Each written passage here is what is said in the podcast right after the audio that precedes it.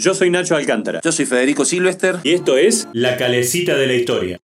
Y hoy en La Calecita de la Historia podríamos decir que nos subimos a una calecita, empezamos a ver a dónde sentarnos y nos encontramos un avión. Nos subimos a un nos avión. Subimos a un avión. Y en compañía de una mujer. Ahí está. En compañía de una mujer porque vamos a hablar de la primera aviadora civil cordobesa. ¿sí? De María del Carmen Ferrer Serrano. Hemos hecho referencia a mujeres que tuvieron participación en la reforma universitaria, en el mundo de la música, del arte, del periodismo.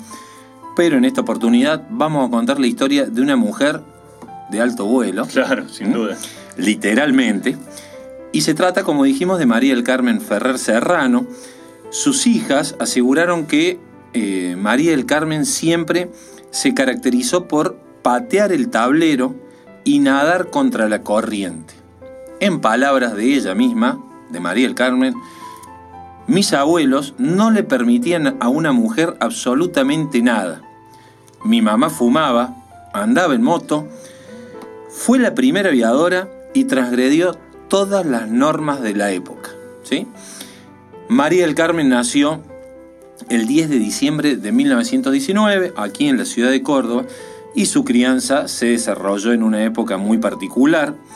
Su hermano también era aviador, era aviador militar, y él le presentó a Emito, así le decían, Emito, que con el tiempo se convierte en su novio, la relación dura eh, más de tres años y toman la decisión de casarse, y aquí comienza a aparecer de a poco la tragedia y las decisiones que debe tomar esta mujer. Eh, 15 días antes del casamiento de Emito y María del Carmen, él muere en un accidente de aviación y María del Carmen se entera escuchando la radio mientras tejía, mientras cosía su ajuar para la boda. Qué tragedia. En ese momento decidió subir a su habitación, al primer piso, se encerró tres días allí, escuchando música clásica, y luego salió diciendo y explicando que había superado ese momento, Ya está. que ya está, vamos hacia adelante. Mercado Norte, el lugar donde se mezclan lo fresco, lo tradicional, la calidad, la gastronomía típica y los mejores precios. En Instagram, arroba Mercado Norte Córdoba. Emito había viajado a Paraná y colaboraba estudiando los defectos que presentaban los aviones Curtis. Y luego que creyó eh, haberlo solucionado estos inconvenientes, se ofrece para pilotearlo y a poco despegar, la nave explotó en el aire. Esta tragedia sucedió en 1939 y en 1941 María del Carmen inicia el curso de aviación. Bien, rebeldía absoluta. me pasó esto, Ahora voy por eso. duplico, eh, claro, duplico la apuesta. Y es así como el 18 de diciembre de ese año, 1941, obtiene el brevet de aviadora, la licencia de aviadora, categoría A, es decir, este, piloto de aviones a motor. Su primer vuelo fue en un avión Fokker Gulf y se convirtió ese día en la primera mujer en haber alcanzado el honor de ser quien atravesara los cielos por primera vez. Primera aviadora civil. Una de sus hijas afirmó que María del Carmen no hablaba mucho de su pasado, pero sí expresaba varias veces que volar la hacía sentir libre. Seguramente superaba, la ayudaba a superar todo lo difícil de su crianza y la tragedia con su primer Libre de su pasado también. libre de su pasado. En el mes de junio de 1945 rehace su vida y se casa con Juan Carlos Zurro. Y el matrimonio tiene seis hijos y otra vez la vida la golpea duramente porque con solo 39 años María del Carmen enviuda Otra vez. y queda a cargo de sus hijos. Bien. Se desempeñó como piloto desde diciembre del 41, como dijimos recién, hasta el terremoto de San Juan en el año 1944.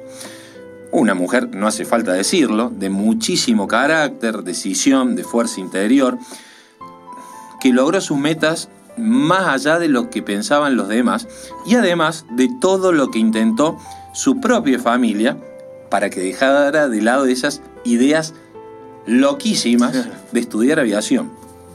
Su tenacidad le eh, permitió con tan solo 22 años ser la cordobesa que obtuvo el distintivo de piloto de, piloto de aviación civil. 22 años tenía Nacho. Eh, y su vuelo de mm, bautismo fue en, un, en el aeródromo de las playas.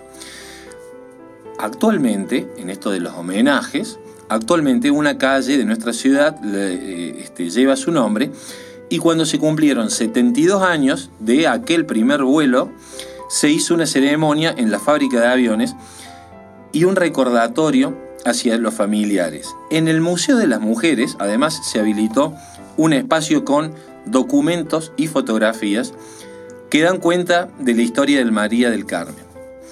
Sus nietos, sus hijos y la sociedad relacionada a, la actividad aeronáutica la tienen como permanente punto de referencia, por supuesto de admiración indiscutida.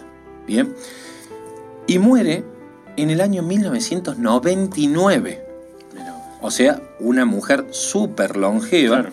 Eh, era, del 10, no me equivoco. Del 19. Del 19, claro. De 1919.